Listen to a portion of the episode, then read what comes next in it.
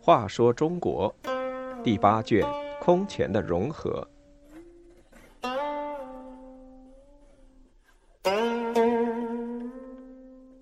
一百零二，宇文泰兴起。孝武帝为对抗高欢，拉拢在关中握有重兵的贺拔岳。贺拔岳被侯莫陈岳所杀，其部众归宇文泰掌握。宇文泰成为与关东高欢相对立的主要势力。尔朱氏覆灭后，高欢与孝武帝的矛盾开始尖锐起来。孝武帝不能容忍高欢的专横跋扈，有事只与侍中胡思春商量，在胡思春的劝说下，设立了内宫卫队，增加了武官值班人数。孝武帝暗中与握有重兵的关中大行台贺拔岳联络，派他的兄弟贺拔胜出任都督三京等七州诸军事，想凭借他们的实力钳制高欢。贺拔岳的司马宇文泰，字黑塔，代郡武川人，其父宇文公是武川镇下级军官，曾与几个儿子一起参加六镇起义。宇文公和宇文泰的两个哥哥都死在战场。宇文泰被尔朱荣收编，后来为随贺拔岳西入关中镇压关陇起义，以功升为关西大行台左丞。宇文泰请求作为使节去晋阳观察高欢，得到同意。到晋阳后，高欢见他相貌不凡，想把他留下。宇文泰坚持要回去复命，高欢只得放行。宇文泰回长安，对贺拔岳说：“高欢所以不敢篡位，正是畏惧你们兄弟。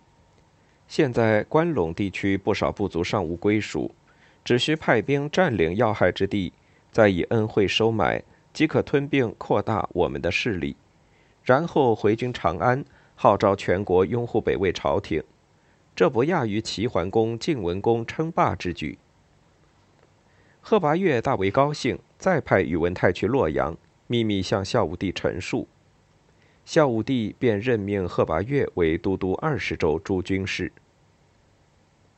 贺拔岳引兵向西进驻平凉，西北各部在强大压力下纷纷归附，只有灵州刺史曹尼依附高欢。贺拔岳因夏州是与高欢隔黄河相持的军事要地，就任命宇文泰为刺史。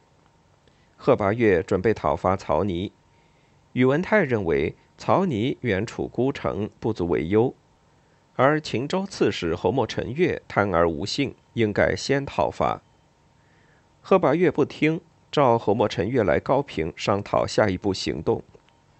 此时。侯莫陈岳已接受高欢的劝说，准备暗杀贺拔岳。他到高平之后，就将贺拔岳诱骗到自己的营帐中加以杀害，然后回到了陇西水洛城。贺拔岳死后，其旧部群龙无首，将领们经过讨论，认为宇文泰英明有智谋，决定推选他为统帅，派人去夏州把他请来。宇文泰对大家说。侯莫陈岳既谋害大军统帅，就该趁势进占平凉。如今退回水洛城，可见是无能之辈，宜从速灭之。于是率领骑兵急赴平凉。行前来到贺拔岳坟前，大哭一场。将士们既悲痛失去旧帅，又庆幸来了新的好统帅。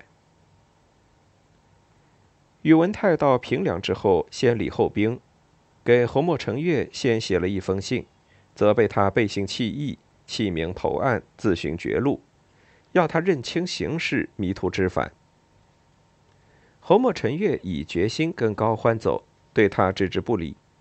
于是宇文泰下令向陇西进发，大军冒着天寒地冻、风雨兼程，很快进逼水洛城。侯莫成岳先败退略阳，再退上邽。最后慌不择路，向南山险地逃去。大将投降，士兵溃散，侯莫成岳走投无路，上吊自杀。